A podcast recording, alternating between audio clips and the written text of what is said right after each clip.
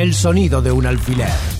El roce del terciopelo, un ritmo industrial de formas locales. Abróchense el último botón de la camisa de satén. Vamos a darle trama a los cuerpos. Diseño y placer visten nuestro aire. Clarita Tapia es un nuevo piloto de prueba en esta temporada.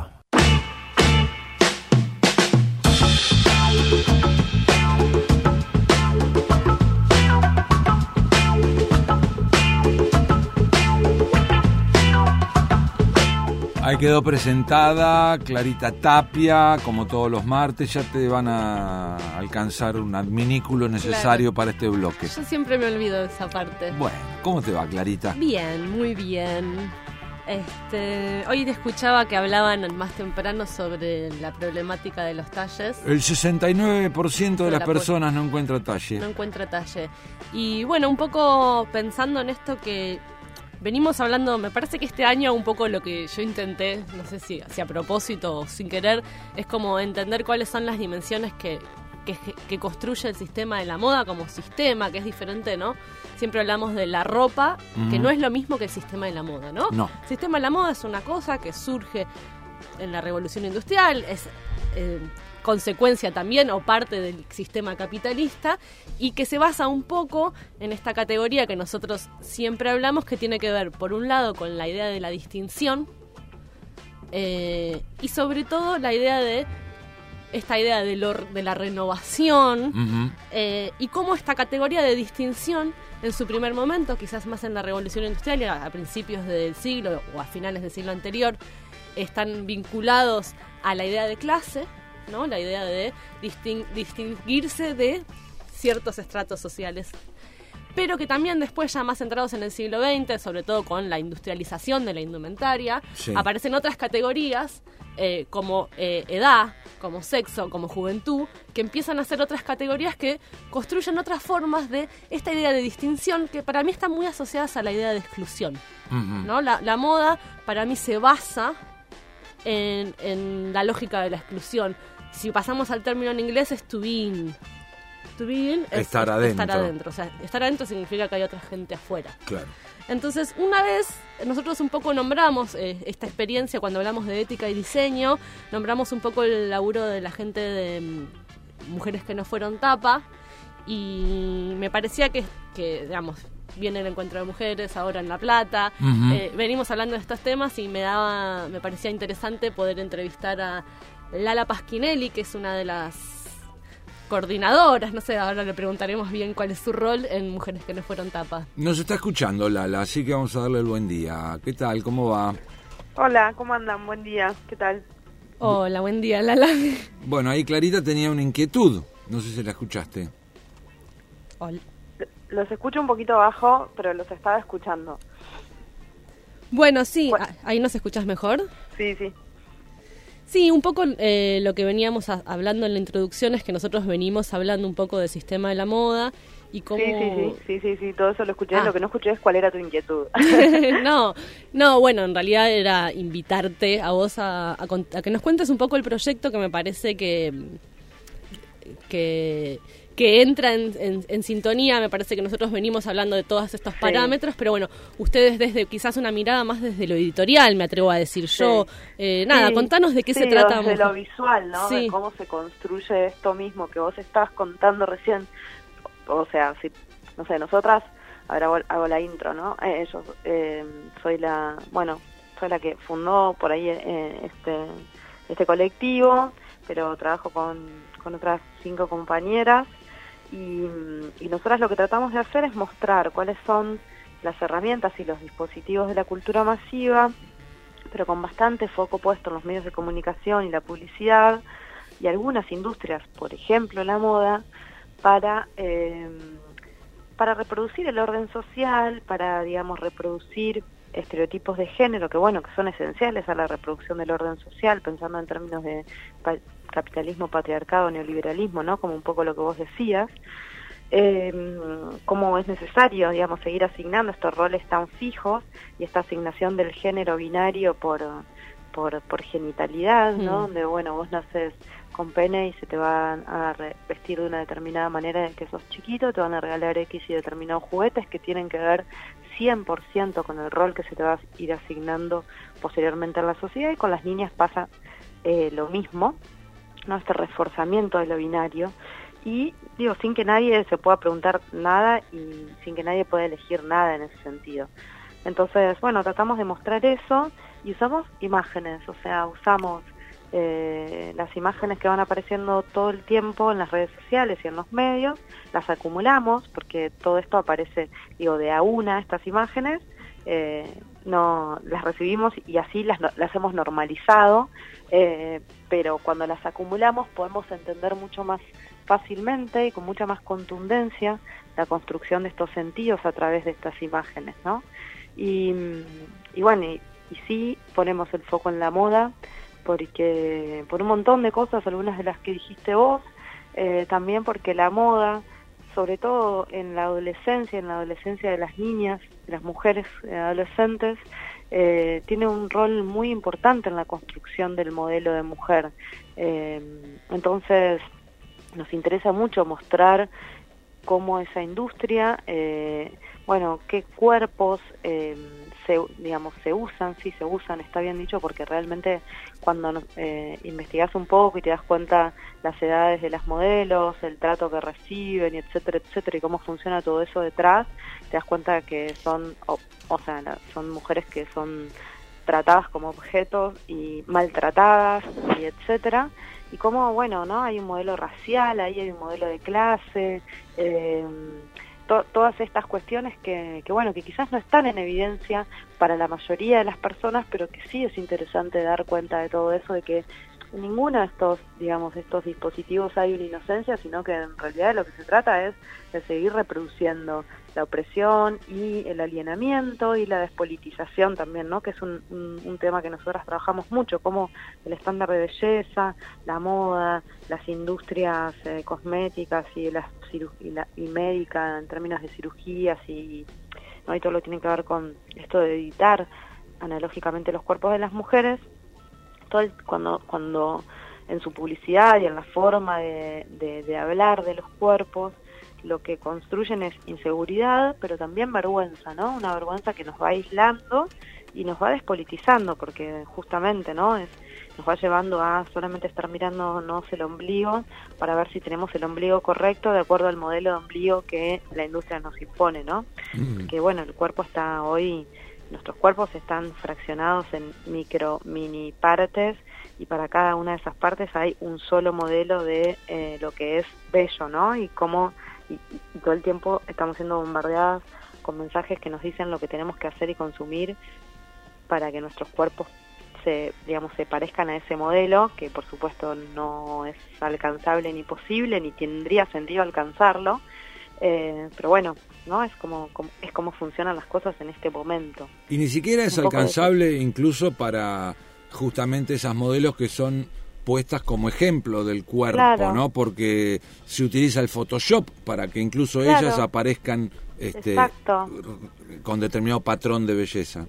Sí, y ahí sí, aparece sí. como eso que vos decís de hay una edición digital de los cuerpos, pero también hay una edición analógica que es súper eh, sí, violenta. Violenta. Sí, violenta y vendida. Fíjate qué interesante que es pensar cómo, cómo esto, que en realidad es violencia sobre los cuerpos, porque que violencia que además funciona tan bien todo esto, que es violencia que nosotras mismas nos vamos a, a, inscribir y a escribir sobre nuestro, nuestros propios cuerpos, ¿no? Porque vamos a ser nosotras las que nos vamos a llevar a un consultorio donde nos van a clavar agujas, nos van a hacer tajos, nos van a sacar pedazos, eh, ni siquiera es que hay un no ni siquiera es que hay una gente que, que, que nos obliga eh, que nos obliga digo desde el punto de la violencia física no sino que esa violencia simbólica que está introyectada funciona tan bien que somos nosotras las que nos vamos a llevar y nos vamos a someter a esa violencia que si digamos si estuviéramos prescindiendo de toda esta publicidad si pudiéramos mirarlo objetivamente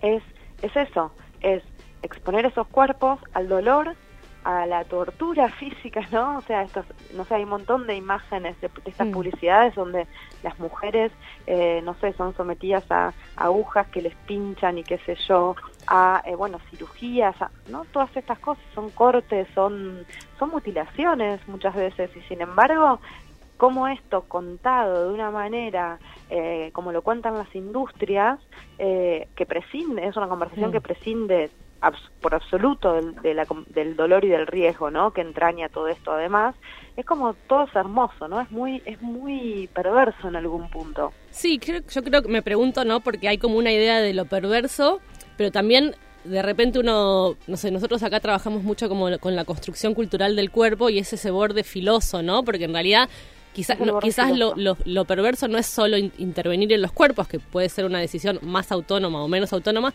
sino que ya pareciera que no hay no hay posibilidad de autonomía en esa decisión de los cuerpos. Y es que es difícil pensar que hay una posibilidad de autonomía cuando todo el tiempo estamos bombardeados por ese modelo de visibilidad, porque tampoco no es un solo, no, sé, no estamos hablando de belleza, en realidad de lo que estamos hablando es de amor, de visibilidad y de acceder a lo que se supone que nos hará felices. O sea, lo que, lo que este modelo nos está diciendo es, si vos sos así, si vos sos blanca, joven, delgada, eh, apareces desnuda, semidesnuda, sexualizada, con el pelo lacio, preferentemente rubio, y tenés las pestañas así, la nariz así, el mentón así, y bla, bla, bla, bla, bueno, vas a ser visible. Y si sos visible, vas a ser amada y vas a ser aceptada y vas a acceder a un trabajo, porque en los trabajos el requerimiento de la belleza también está, y vas a acceder, y si sos eh, amada, vas a seguramente tener hijos, que es además lo que realizan las mujeres. Entonces, no se trata ni siquiera solo de belleza, se trata de ser felices, ¿no? Eh, entonces, ¿qué margen de maniobra, qué margen de autonomía hay en esas decisiones cuando, porque digo, vos cuando alguien decide hacerse una cirugía, no está decidiendo, no sé, no parecerse, o sea, todo lo que sea encajar en ese modelo hegemónico, eh, es difícil hablar de libertad o de que alguien elija libremente parecerse a otra persona, ¿no? Es como, no sé, a mí me cuesta mucho entenderlo, básicamente además cuando todo el tiempo hay un reforzamiento de otra idea que sostiene esta, que es que eh, vos elegís. Sí, totalmente. O sea, vos elegís vos estás eligiendo. Eso es muy importante para la para el equilibrio y para la para la coherencia del sistema, ¿no? O sea, todo el tiempo darte una sola opción y todo el tiempo estar diciéndote que vos elegís esa opción que es única. Entonces, bueno, si no no no no funcionaría, creo, ¿no? No sé cómo lo ves, pero no, sí, por supuesto. Y cuando ustedes hablan, tengo dos preguntas así que veía. Eh, el, ¿Qué es el festival este que hacen de hackeo de estereotipos, digamos? En este gracias por preguntarnos porque es como lo que, lo que más estamos trabajando en este momento. Nosotras, desde el año pasado, el año pasado fue la primera edición, lo que hicimos fue armar, compartir con docentes que de todo el país y de país, otros países que quisieran participar, que quisieran llevar a sus escuelas, a sus aulas, una conversación sobre los estereotipos de género los medios de comunicación, la publicidad, la moda, etcétera, ¿no? Cómo se construye el, el, em, el estereotipo del varón, cómo se construye el estereotipo de la mujer y cómo se invisibiliza las disidencias. Y después llevar, proponer una actividad para que los alumnos pudieran llevar esa conversación a su propia biografía, a su propio cuerpo, porque algo que se ve mucho sobre todo en los adolescentes y los niños, a veces cuando tienen acceso a estos conocimientos sobre los estereotipos y qué sé yo, es que saben de qué se trata, pero lo que les cuesta más ver es cómo esto los, cómo, cómo esto los atraviesa a ellos, cómo ese dolor que sienten por no encajar, esa incomodidad, eh, por no, bueno, no, no, no, no encajar, eh, tiene que ver con esto, ¿no? Eso cuesta más verlo. Entonces llevábamos, hacíamos una actividad, proponíamos una actividad que tenía que ver con esto. Y, bueno, eso fue el año pasado, se anotaron 500 escuelas secundarias y, lo que hacemos ahí es muy simple, es los docentes entran a la página, se inscriben y automáticamente reciben eh, los materiales, que son guías. Una guía para hablar de estereotipos, siempre con imágenes, como trabajamos nosotras en nuestras redes siempre muy con imágenes, porque eso le da también una contundencia, interpela desde otro lugar, ¿no? Porque son imágenes de lo que también de, cosas que consumimos. Y, después, este año sumamos siete actividades, porque lo que pensábamos era, bueno, la actividad del año pasado es una actividad expresiva que sigue estando en el festival, pero que quizás no, no sé, un docente de química por ahí no va a hacer esa actividad, pero sí puede hacer otra si le interesa trabajar con estereotipos. Entonces este año nos salíamos con, con chicas en tecnología, con Wikipedia Argentina, con eh, la Fundación PH15 que trabajan con fotografía y con la editorial Chirimbote y sumamos siete propuestas de hackeo. Entonces invitamos, la propuesta de hackeo es una actividad donde vamos a trabajar en una es el hackeo de revistas, como era la, que siempre hicimos, otra es hackeo de series, hackeo de youtubers, hackeo de influencers, hackeo de canciones, otra es una actividad con fotografía. Entonces cada docente puede elegir dentro de lo que cree que, que le va a calzar mejor a su grupo, pero también a su forma de dar clase y a sus recursos, una actividad para llevar al aula, además de la conversación sobre los estereotipos, y si quiere, también está la posibilidad de que siga trabajando durante el año con ese grupo y generar alguna producción. ¿Y cuáles son las eh, estrategias de hackeo? ¿Cuáles son? ¿Cómo? Las estrategias de hackeo.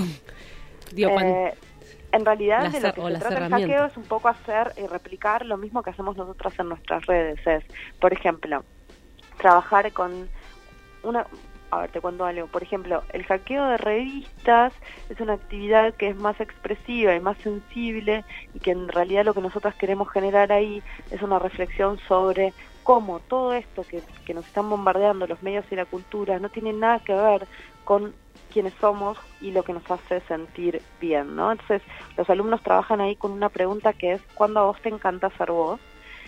Y que para responderla la respuesta es visual, o sea, no es con la palabra, o sea, ellos tienen que ir a, tienen que cerrar, un proceso de inducción, tienen que cerrar los ojos, tienen que ir a una experiencia de sus vidas en la que se sintieran bien siendo quienes son, ¿no? Como todos tenemos una experiencia de esa naturaleza. Eh, ¿Cuándo te encanta ser vos? Es la pregunta. Y entonces, bueno, ellos tienen que, digamos, tener un registro visual de esa escena porque van a trabajar visualmente recortando colores y texturas y qué sé yo. Y ahí lo que aparece es esto, ¿no? Es como el contacto con la naturaleza, hacer actividades expresivas, eh, lo vincular, ¿no? Lo vincular con los amigos, con la mamá, con el papá, con, con bueno, ¿no? Con los hijos, lo que sea, depende de la edad de las personas. Eh, no aparece ni siquiera el amor romántico y heterosexual este que nos están vendiendo todo el tiempo.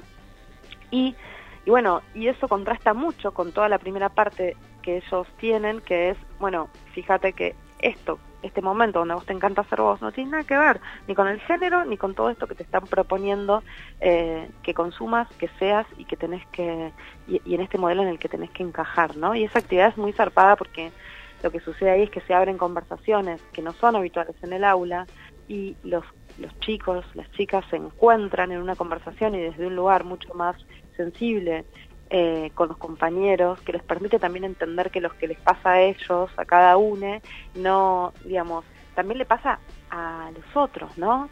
Y ahí se pone a jugar esta idea también de que lo personal es político, o sea, no sos vos el problema, no es tu cuerpo el problema, no es tu cuerpo lo que te gusta, no es, no es eh, lo que te gusta hacer el problema, el problema está afuera, en este molde que es tan chiquito, en el que ninguno va a encajar.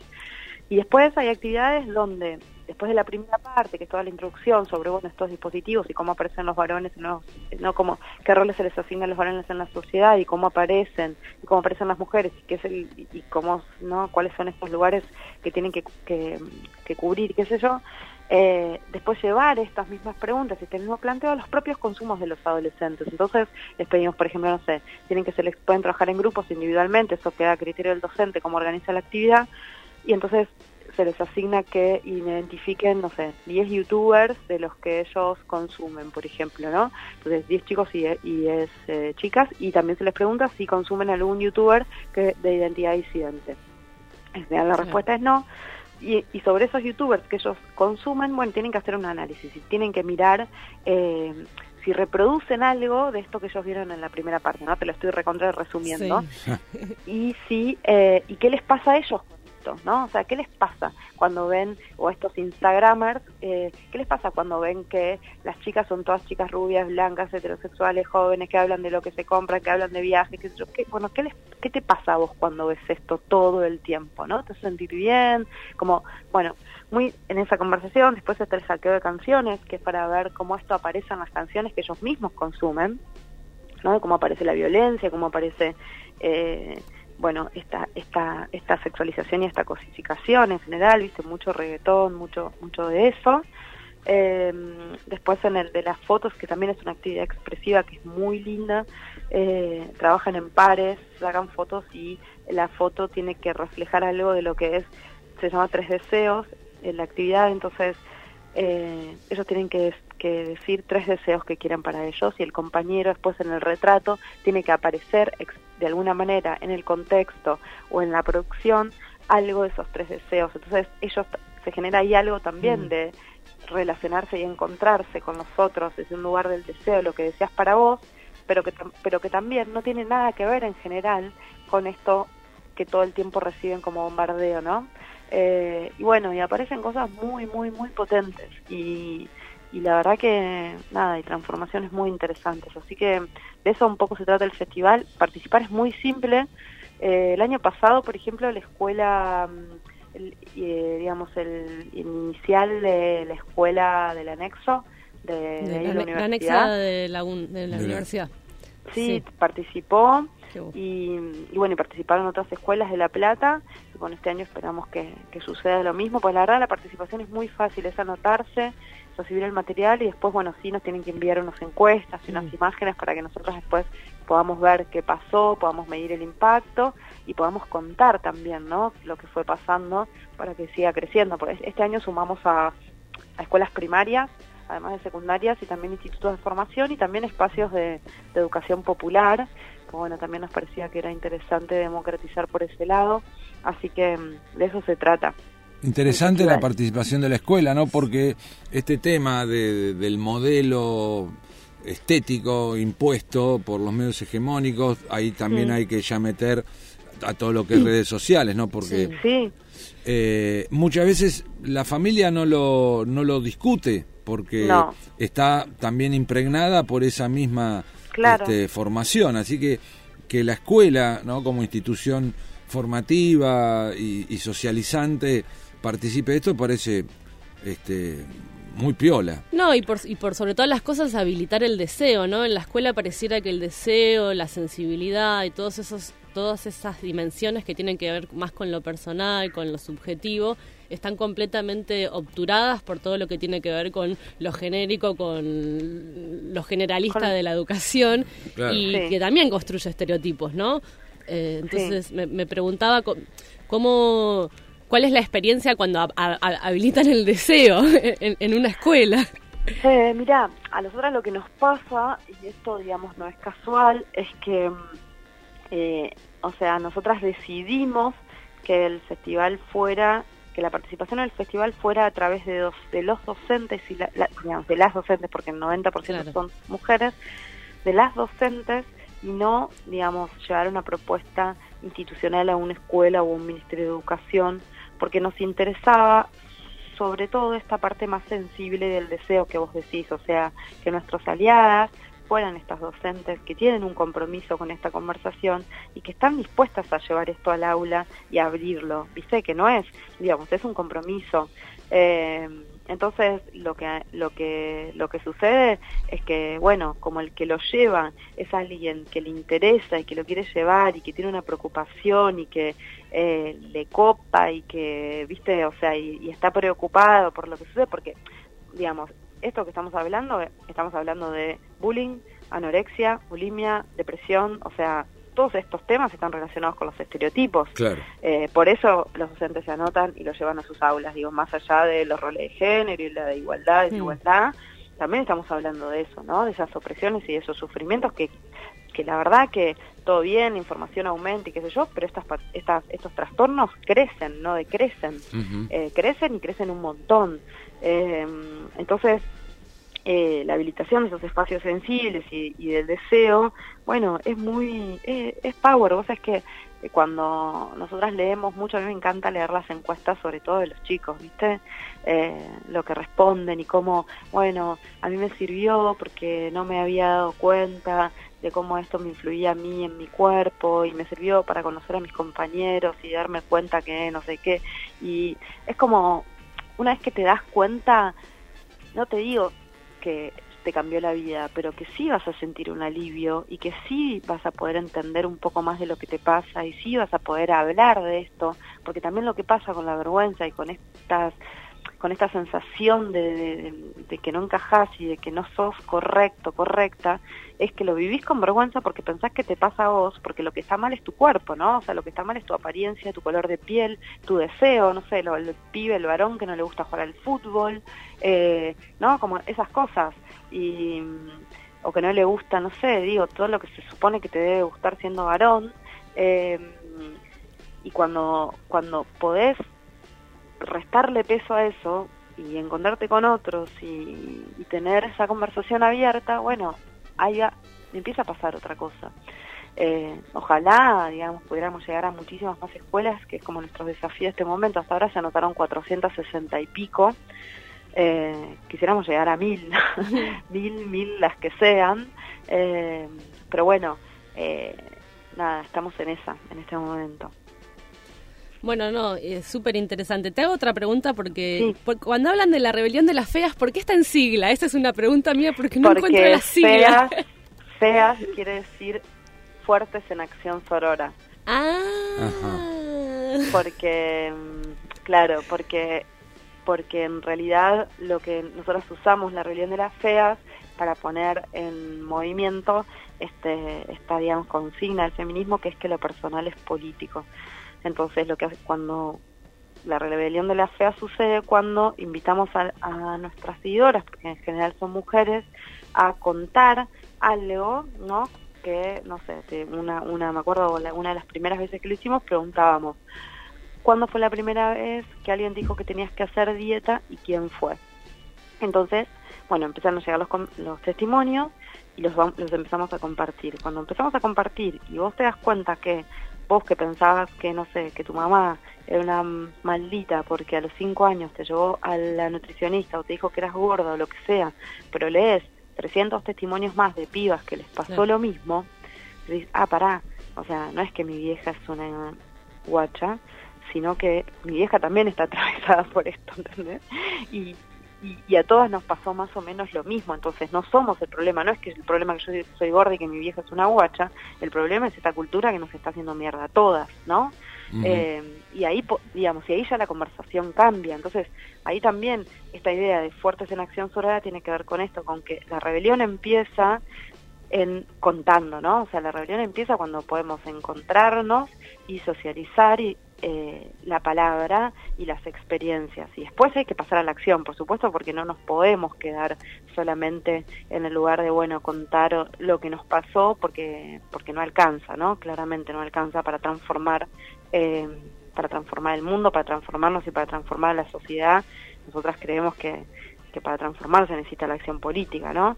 Em, pero, pero sí es importante arrancar rompiendo el silencio y saliendo de la vergüenza. Entonces tiene que ver con eso, la rebelión de las feas. El hackeo, el festival de hackeo está a partir de hoy, ¿no?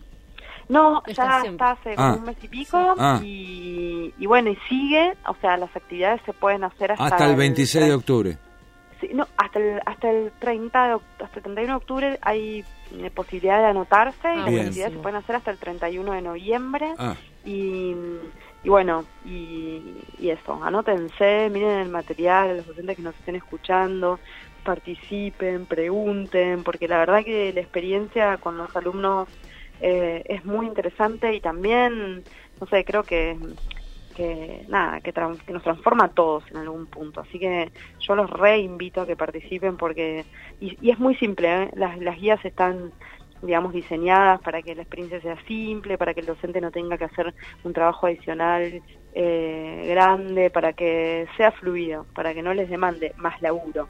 Así que, nada, súper invitamos a todos los docentes a que participen. Muy bien. Bueno, buenísimo. Eh, nada, un montón de información, vamos con un montón de información. Eh, me parecía que estaba, era re interesante preguntarnos por cómo se construyen estereotipos más allá de, digamos, de la moda, me parece que es algo que... y que además todo el tiempo estamos, no sé, nosotros acá todo el tiempo hablamos a la vez de estereotipos porque estamos plagados, después hay un montón de cosas que nos que cómo se construye el gusto. Entonces de repente es como un nivel de complejidad que está bueno como poner un día el foco en la construcción de estereotipos como, como parámetro social. no sé si es la, definición técnica, pero digo como... Sí, que son temas que, digo, también... Eh, o sea, no están cristalizados, entonces es como, bueno, vamos aprendiendo sobre la marcha, vamos pensando sobre la marcha, eh, no sé, ¿no? Como todo el tiempo hay, hay es, algo que está en movimiento, ¿no? Bueno, recomendamos que se dé una vuelta para los usuarios de Facebook. Mujeres que no fueron tapa. Instagram, sobre todo, que es como nuestra página más fuerte, arroba mujeres que no fueron tapa. Los invitamos a darse una vuelta por ahí, bueno, y nos cuentan. Bueno, Lala, muchísimas gracias por tu tiempo. Eh, no, por favor, un placer. Eh, y bueno, esperemos que, se llenen las aulas. Ojalá, ojalá, ojalá. Les mando un abrazo. Bueno, igualmente.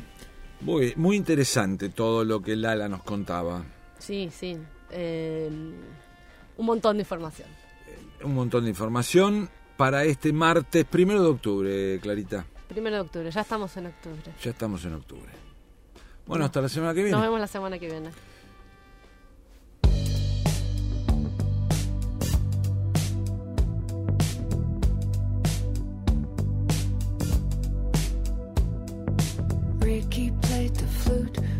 But never had a use for it.